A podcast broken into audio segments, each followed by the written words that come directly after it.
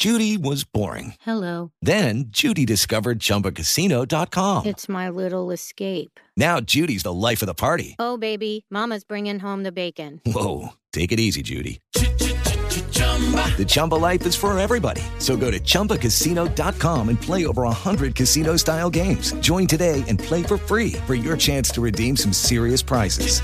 chumba ChumbaCasino.com. No purchase necessary. Void where prohibited by law. 18 plus terms and conditions apply. See website for details. Muy, muy buenos días. 88.9 Noticias, información que sirve por iHeart Radio. Panorama transmitiendo hoy, eh, martes 28 de diciembre del 2021. Te saludamos esta mañana, don José Antonio Morales. Muy buenos días. Con el gusto de saludarte, Iñaki Gabo. Buenos días, amigos del auditorio. Tenemos en este momento 9 grados en la temperatura, Iñaki. También, como cada 15 minutos, la información más importante de COVID-19 aquí en tu casa, panorama informativo. La cifra de muertes a nivel mundial por COVID-19 ya llegó a 5.408.330. En tanto, el número global de casos alcanzó ya los 281.420.873. Esto de acuerdo con datos de la Universidad Johns Hopkins. Y la Omicron afectó los vuelos en el mundo por cuarto día seguido.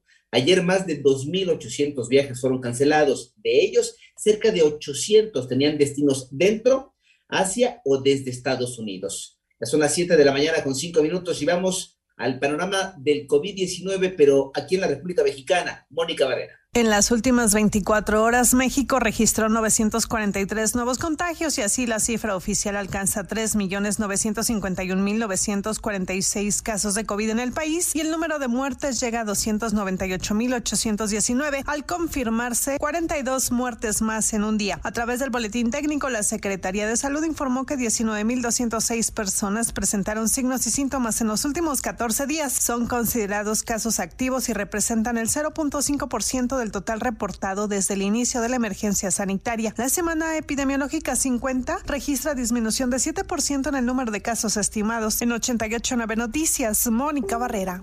Ya son las 7 de la mañana con 6 minutos. Santiago Nieto será asesor financiero en Nayarit. Así lo dio a conocer el gobernador de la entidad, Miguel Ángel Navarro, quien aseguró que la llegada del ex titular de la UIF es por una necesidad que tiene esa entidad. En tanto, en Tapango de López, esto es en Puebla, Erwin Lucas, un niño de apenas siete años de edad, murió a causa de una bala perdida. El segundo deceso de un menor de edad con un arma de fuego que se registró en la entidad en menos de 72 horas. El primero fue una niña de 10 años que fue baleada junto con su familia la madrugada del 25 de diciembre y la Comisión de Receso de la Suprema Corte de Justicia de la Nación aceptó a trámite la controversia constitucional que interpuso la Consejería Jurídica de la Presidencia de la República contra la decisión del Instituto Nacional Electoral de aplazar la consulta de revocación de mandato. Siete de la mañana ya con siete minutos, México cierra el año con una economía frágil. María Inés Camacho.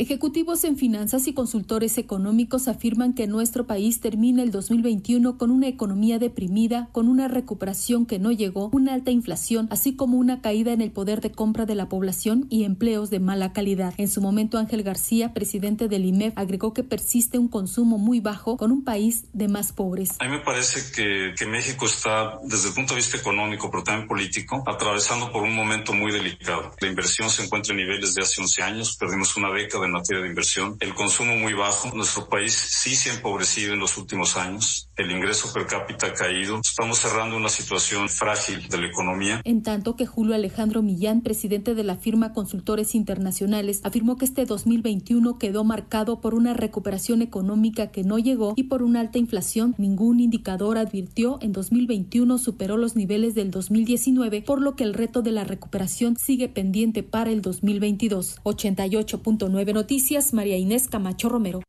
Ya son las 7 de la mañana con 8 minutos. En Filipinas, la cifra de fallecidos debido al devastador tifón Rai que golpeó el archipiélago hace dos semanas aumentó a 397, mientras que 83 personas permanecen desaparecidas. En tanto, tres personas murieron, una cuarta se encuentra en condición crítica debido a un tiroteo registrado la noche del domingo en una tienda de conveniencia en Texas, Estados Unidos, informó la policía local. El presunto tirador está prófugo y el hombre detenido el sábado tras haberse infiltrado con una ballesta en el recinto del castillo de Windsor, eh, la residencia de Isabel II, dijo en un video que quería asesinar a la reina. De acuerdo con las autoridades, el hombre de 19 años fue internado ya en un centro psiquiátrico.